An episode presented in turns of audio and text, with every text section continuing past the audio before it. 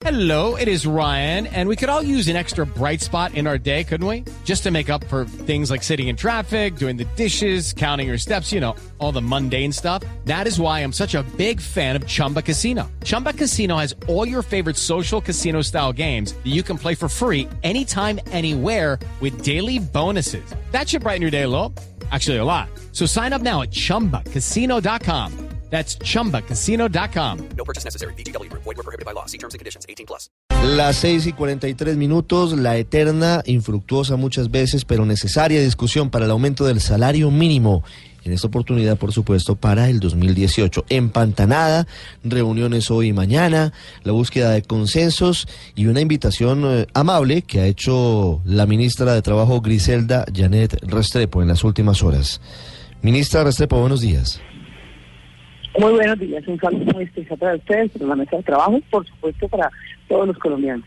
Ministra, posibilidades de un consenso, ¿existen? ¿No existen? ¿Están lejanas? ¿Cómo ve usted las cosas?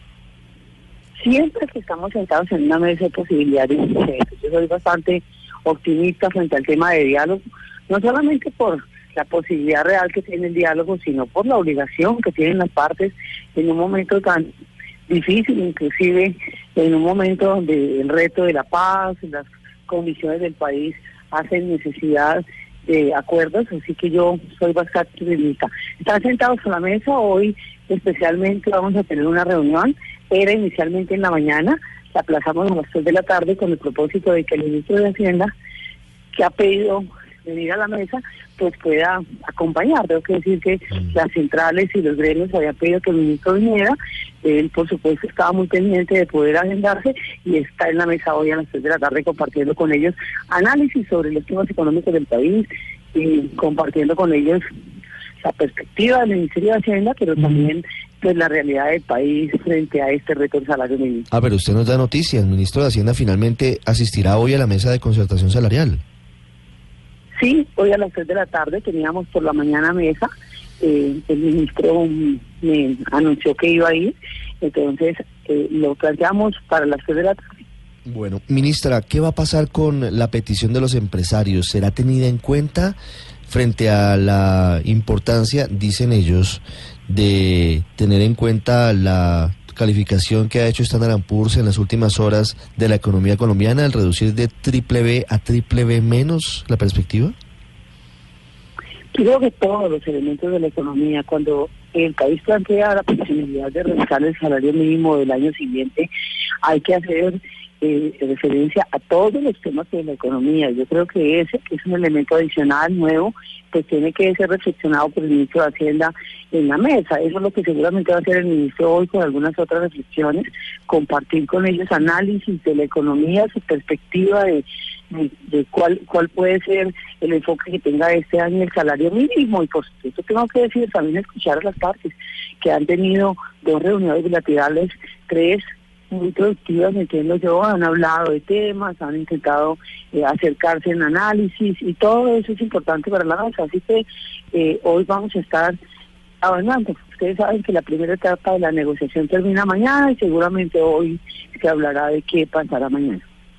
Y ya hay, ministra, una propuesta unificada de los empresarios, y se lo pregunto porque en algún momento la ANDI y FENALCO estaban hablando de un incremento del 4.7, la, la SAC hablaba del 4.6, Asobancaria y ACOPI estaban proponiendo un aumento del 4,5. ¿Ya se pusieron de acuerdo? Entiendo que han avanzado. El solo hecho de que las los gremios hayan decidido en esas bilaterales reunirse unidos con las centrales, a mí me parece que es un muy buen, un buen buen propósito. No sé exactamente, pero interpreto que han avanzado eh, los dos sectores. Entiendo que los dos sectores han podido plantear, por supuesto no tengo cifra, usted enterará que esos son temas exclusivos de los sectores, pero yo he estado optimista porque siento que hay un diálogo respetuoso, eh, franco frente a las cifras del país y están sentados a la mesa y eso para mí representa que todos hemos entendido la enorme responsabilidad que tenemos de la Colombia del futuro. Colombia tiene hoy cifras bastante difíciles con análisis muy complicados y por supuesto desde cada perspectiva de país que tiene cada sector, pues no es fácil, pero pero tenemos que llegar a acuerdos. Es que la solución para los problemas de Colombia del futuro, con el reto de la paz, con todos los retos también frente al desarrollo, las posibilidades de crecimiento, la expectativa como nos está viendo el mundo, pues obliga a que eh, tengamos acuerdos. Así que para mí el tema del acuerdo es una obligación para las partes. Ministra, usualmente cuando estamos eh, a punto de iniciar año electoral, ¿se puede o ha sido tradición que el aumento del salario mínimo es un poquito más generoso que cuando no es un año electoral? ¿Usted cree que esto pudiera llegar a presentarse también eh, a puertas del 2018, donde tenemos elecciones para Congreso y presidenciales? Yo creo que el país eh, ha tenido experiencias muy positivas en el tema de salario. Hemos tenido unos años con acuerdos eh, que ellos mismos en la mesa reconocen lo que ha existido es voluntad, voluntad política de hacer el acuerdo. Entonces, yo creo que puede pasar, eh, puede, podemos tener acuerdos también. Yo he estado muy optimista, he insistido mucho en la mesa, en la responsabilidad, en esta decisión, frente a la mirada futuro del país. Y yo entiendo que todos los sectores sentados en esa mesa tienen la misma responsabilidad con Colombia, entonces yo estoy muy optimista. Por supuesto, los elementos siempre externos siempre afectarán un poco las decisiones de salario, pero hay una reflexión interna sobre cuáles son las cifras de la economía, que es la fundamental y la que termina arrojando la decisión de la cifra de salario. Así que Sí. esperemos de aquí a mañana, sigamos trabajando. Esta ministra seguirá haciendo todos los esfuerzos por el diálogo y la concertación. Y bueno, la presencia del ministro Cárdenas hoy es una muy buena noticia para la mesa y por supuesto yo sé que va a dejar reflexiones muy profundas sobre todo el análisis de la Sí. economía. Ministra, hablando de plazos, mañana vence la primera etapa para buscar eh, un consenso en estas negociaciones. ¿Cuál es el día D? Es decir, ¿cuándo le tocaría a usted en su despacho hacer la firma del decreto para el aumento? Bueno, pero yo quiero todavía esperar una consultación. No, claro, Yo digo, pero, pero, pero, este- claro, pero los, pero los trabajadores están, están eh, muy preocupados pensando y, se- y quieren saber las fechas. ¿Cuál, cuál es el, el momento? No, en esta etapa la negociación va hasta el 15. Mañana decidirá la mesa si amplía el plazo, si quiere seguir discutiendo eh, cuál, cuál es el siguiente paso. Y tenemos paso hasta el 29 de diciembre, tenemos plazo hasta el último día del año.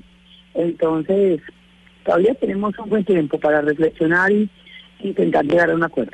Dos semanitas, que eso se pasa rápido, pero ojalá haya acuerdo. Dos semanitas y de Navidad, entonces se pasa mucho más rápido. Siempre en Navidad corre más rápido.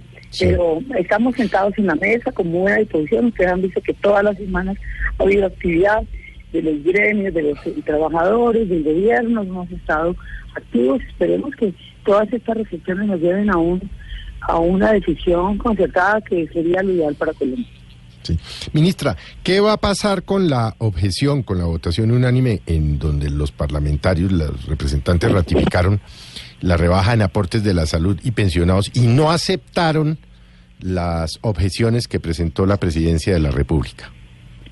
Bueno, él irá a la Corte Constitucional y será la Corte la que decidirá al país cuál es la suerte que va a tener esa decisión. Sí. Pero, ¿qué opinión le merece esto que ha pasado? El gobierno objetó esta ley. La habían aprobado en Senado y en Cámara. El presidente Santos y el ministro de Hacienda han dicho que es muy negativa para la economía colombiana porque implica unos costos muy grandes. Y el Congreso se reveló un poco con su teoría, ministra, Sigue, porque usted ha apoyado, dicho. usted ha apoyado Sí. eh, justamente a quienes Sigue han estando sacado triste esto. porque usted en julio nos dijo que estaba triste con la decisión del gobierno si objetaran. ¿Sigue estando triste frente a este tema? Claro, yo creo que todos, el presidente también está triste, el ministro de Hacienda también, todos. Es que tomar una decisión como esta, primero, absolutamente antipopular. Eh, segundo, con la expectativa de unos pensionados que, tienen un derecho, que efectivamente tienen una situación de salud que los afecta.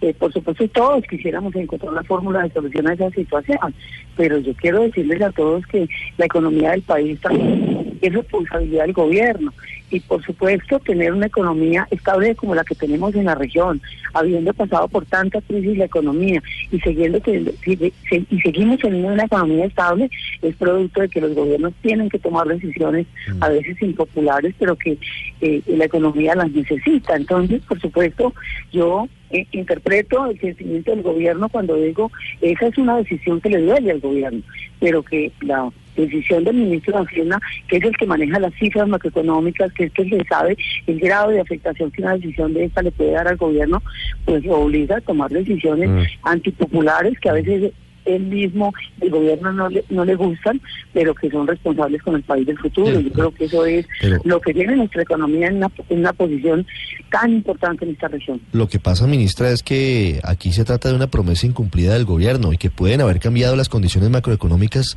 entre otras cosas, por el precio del petróleo.